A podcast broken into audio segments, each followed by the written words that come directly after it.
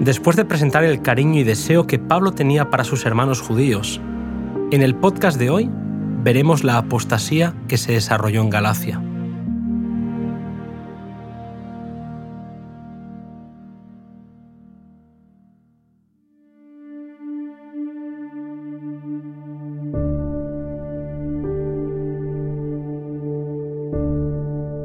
Pablo estaba profundamente preocupado por la influencia negativa que estaban teniendo sobre los creyentes de Galacia ciertos falsos maestros que mezclaban las verdades del Evangelio con las tradiciones judías.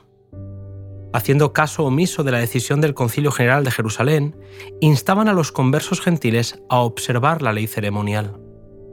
La situación era crítica, y el corazón de Pablo se sintió herido al ver la situación de aquellos a los que había enseñado fielmente los principios del Evangelio. Su carta es una exposición de las falsas enseñanzas y una reprensión para los maestros engañadores. Con tono solemne escribió, Estoy maravillado de que tan pronto os hayáis traspasado del que os llamó de la gracia de Cristo a otro evangelio. No es que haya otro evangelio, sino que hay algunos que os inquietan y quieren pervertir el evangelio de Cristo. Mas si aún nosotros o un ángel del cielo os anunciara un evangelio diferente, que sea anatema.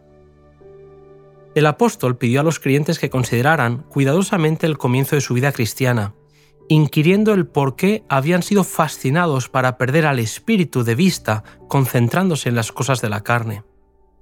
Confiando en el poder de Dios para salvar y rehusando reconocer las doctrinas de los maestros apóstatas, el apóstol se esforzó por inducir a los conversos a ver que habían sido groseramente engañados, pero que retornando a su fe anterior en el Evangelio, podrían, sin embargo, frustrar el propósito de Satanás. Mientras que a la iglesia de Corinto la había reprendido con cuidado y ternura, puesto que habían sido vencidos por la tentación, a los Gálatas les habló palabras de despiadado de reproche, puesto que allí el error abierto y desenmascarado estaba suplantando al mensaje evangélico. Cristo, el verdadero fundamento de la fe, era virtualmente desplazado por las anticuadas ceremonias del judaísmo. Pablo entendió que era necesario presentar las más penetrantes amonestaciones. Una importante lección que todo ministro de Cristo debe aprender es que debe adaptar sus labores a la condición de aquellos a quienes trata de beneficiar. La ternura, la paciencia, la decisión y la firmeza son igualmente necesarias, pero se necesita sabiduría iluminada y santificada por el Espíritu Santo para saber aplicarlas. Pablo narró su propia experiencia de conversión para evidenciar en su propia vivencia la diferencia entre el ser enseñado por el hombre y recibir instrucción directa de Cristo. Advirtió a los creyentes que los hombres que estaban tratando de apartarlos de la fe eran hipócritas, profanos de corazón y corruptos en su vida.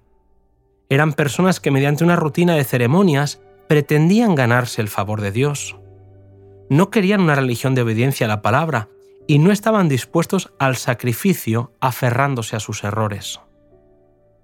Substituir la santidad del corazón y la vida por las formas exteriores de la religión es tan agradable para la naturaleza no renovada hoy como en los días de esos maestros judíos.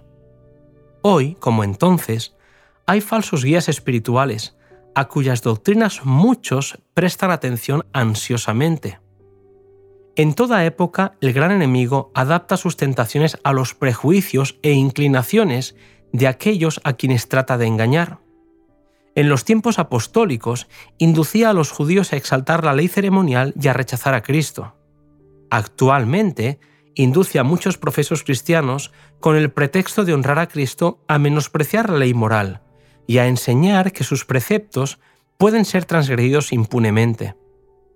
Es el deber de todo siervo de Dios resistir firmemente a estos pervertidores de la fe y por la palabra de verdad exponer claramente sus errores.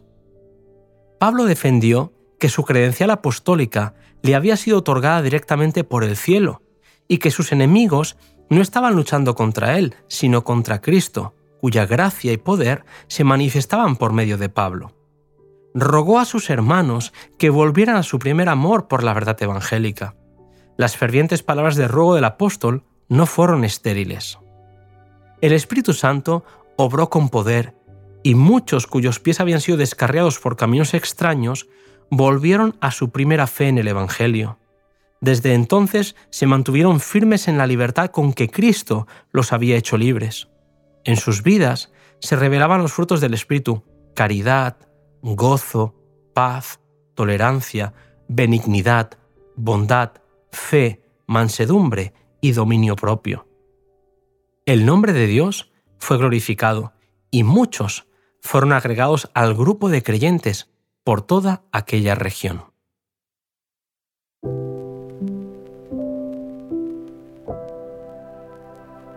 Como hemos podido ver, el gran peligro que amenazó a la iglesia de Galacia se convirtió, por la gracia de Dios, en una carta que ha acompañado a los cristianos a lo largo de los siglos. No te pierdas el siguiente capítulo, Último viaje de Pablo a Jerusalén.